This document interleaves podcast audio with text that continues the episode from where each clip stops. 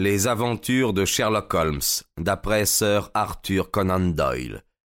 Le traité naval.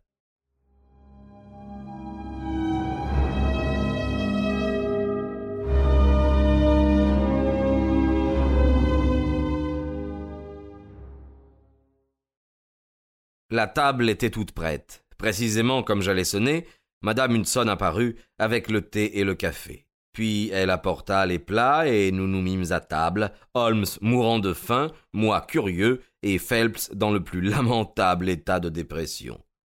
Madame Hudson s'est montrée à la hauteur des circonstances, fit Holmes en découvrant un carré de volaille. Ses talents sont assez limités, mais elle sait préparer un déjeuner aussi bien qu'une écossaise, et ce n'est pas peu dire. Qu'est-ce que vous avez là, Watson? Du jambon et des œufs Parfait. Qu'allez-vous prendre, monsieur Phelps? De la volaille, des œufs? Voulez-vous vous servir vous-même? Merci, mais je, je ne mangerai pas. Oh, voyons, essayez du plat qui est devant vous. Je vous remercie vraiment, je, je préfère m'abstenir. C'est bon, dit Holmes avec un malicieux clignement d'œil. Mais vous ne refuserez pas, du moins, de me servir. Phelps enleva le couvercle. Au moment même, il fit entendre un cri perçant. Son regard devint fixe, sa figure aussi blanche que le plat qu'il regardait. Au milieu de ce plat gisait un petit rouleau de papier gris-bleu. Il sauta dessus, le dévora des yeux, puis se mit à danser comme un fou au milieu de la chambre, serrant contre son cœur le précieux document et poussant des cris de joie.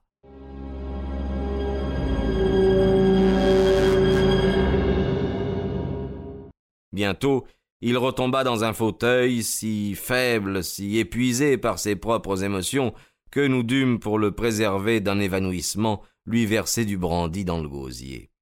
Allons, allons, lui disait Holmes avec douceur en lui tapotant l'épaule.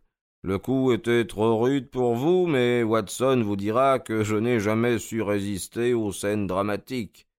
Phelps lui prit la main et la baisa. Que Dieu vous bénisse. Vous avez sauvé mon honneur.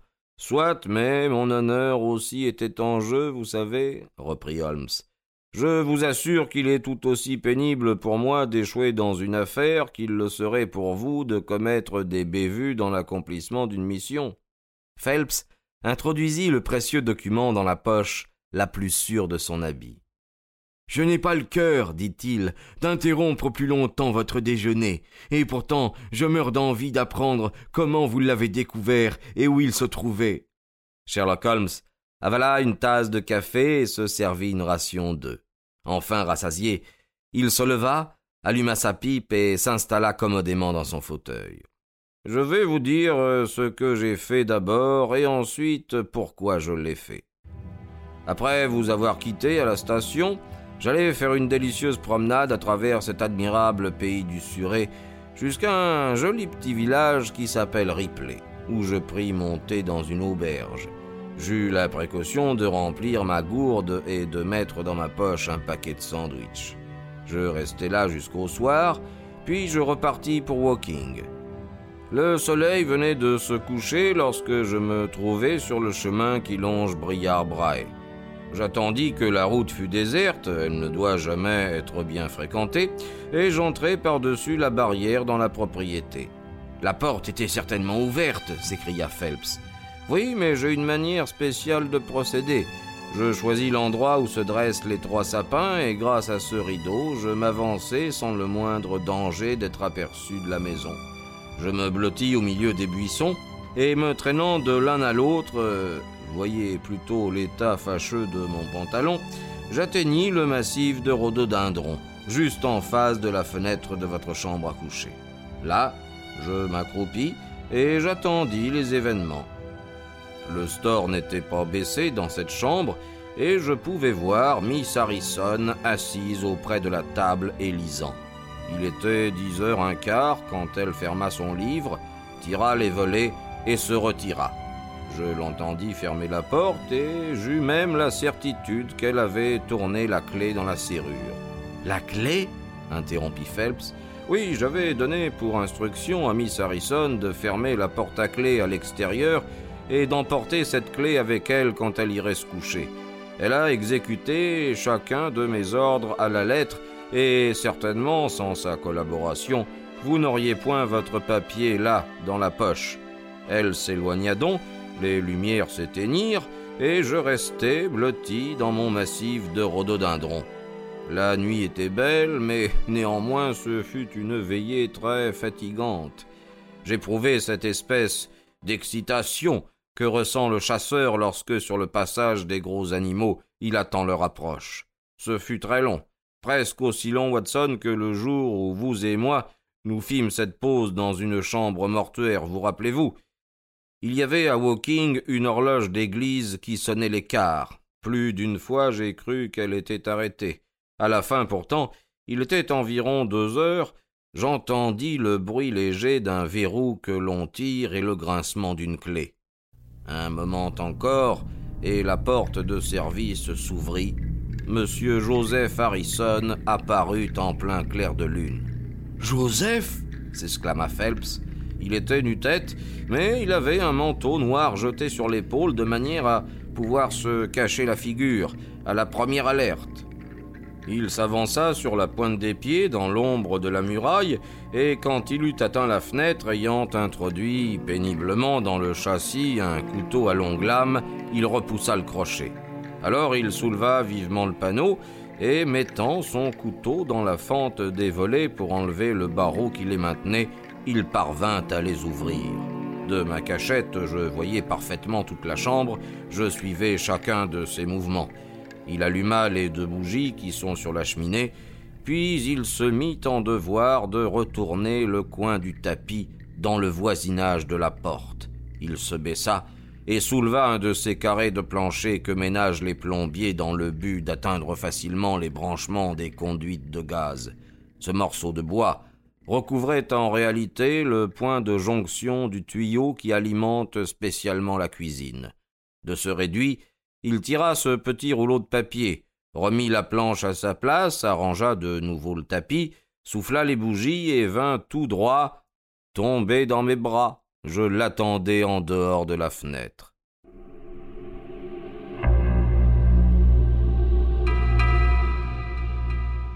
Eh bien, il a vraiment une nature beaucoup plus vicieuse que je ne l'aurais cru, monsieur Joseph. Il s'était lancé sur moi avec son couteau, j'ai dû le terrasser deux fois, ce qui m'a valu une coupure au doigt avant d'en venir à bout. Il avait le regard d'un assassin, à en juger par la haine qui se lisait dans le seul œil dont il eut encore l'usage après notre lutte. Mais il était devenu raisonnable et il me livra ses papiers. Lorsque je l'éteins, je laissai mon homme s'en aller.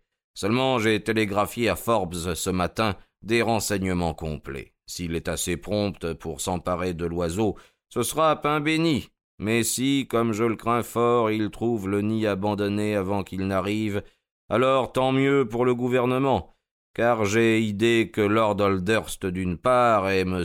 Percy Phelps de l'autre préféreraient que l'affaire ne fût même pas portée jusqu'au tribunal de simple police. Mon Dieu s'écria Phelps haletant. Ainsi vous dites que pendant ces dix longues semaines d'agonie, le document volé était dans la même chambre que moi? Eh, parfaitement. Et Joseph Joseph, un misérable et un voleur. Et j'ai bien peur que le caractère de Joseph ne soit beaucoup plus dissimulé et plus à redouter qu'on ne pourrait le croire d'après les apparences. Il résulte de ce que j'ai appris sur lui ce matin qu'il a dû faire de grosses pertes en se mêlant de spéculations et qu'il est prêt à tout risquer pour améliorer sa situation. Égoïste et personnel comme il l'est, il n'a pas su résister à l'occasion inespérée qui se présentait, même lorsque le bonheur de sa sœur et votre réputation étaient en jeu.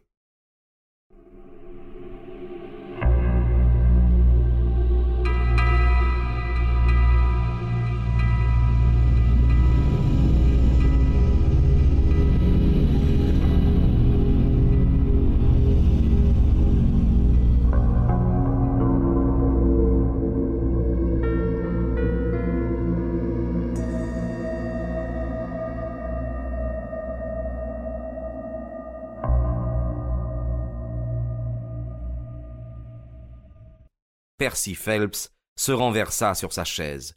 La tête me tourne, dit-il. Vos paroles m'ont sidéré.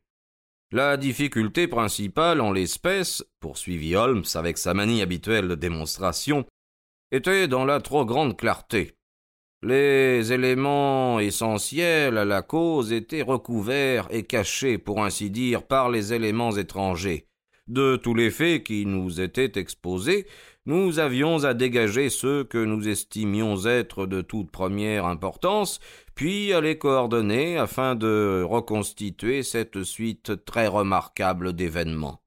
J'avais déjà soupçonné Joseph, par cela même que vous aviez l'intention de rentrer chez vous avec lui cette nuit-là, et qu'il était assez naturel qu'il vînt vous prendre au ministère des Affaires étrangères en passant, lorsque je sus qu'un mystérieux visiteur avait tenté de s'introduire dans la chambre où personne, sinon Joseph, ne pouvait avoir caché quelque chose, vous nous aviez dit dans votre récit comment vous aviez pris la place de Joseph à votre arrivée avec le médecin.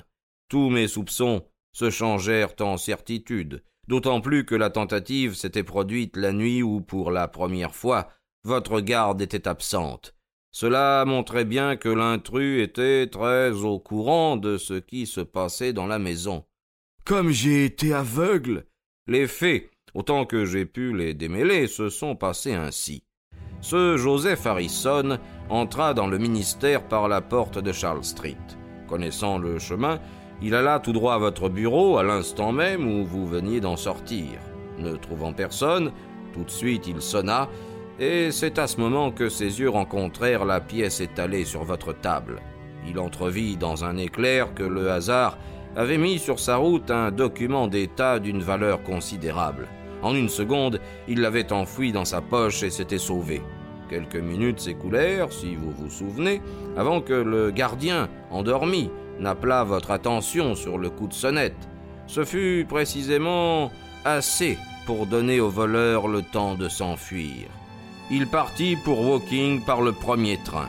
Ayant examiné son butin, ayant reconnu sa très grande valeur, il le cacha dans ce qu'il pensait être l'endroit le plus sûr, avec euh, l'intention de l'y reprendre dans un jour ou deux et de le porter soit à l'ambassade de France, soit partout ailleurs où il croirait pouvoir en obtenir un prix considérable.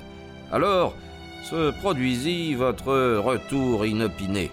Lui, sans avertissement préalable, fut expulsé de sa chambre, et depuis lors il y eut toujours là au moins deux personnes pour l'empêcher de reprendre son trésor.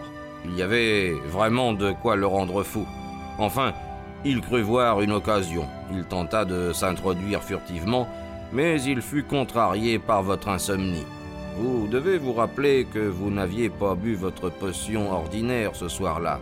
Oui, oui, je me le rappelle.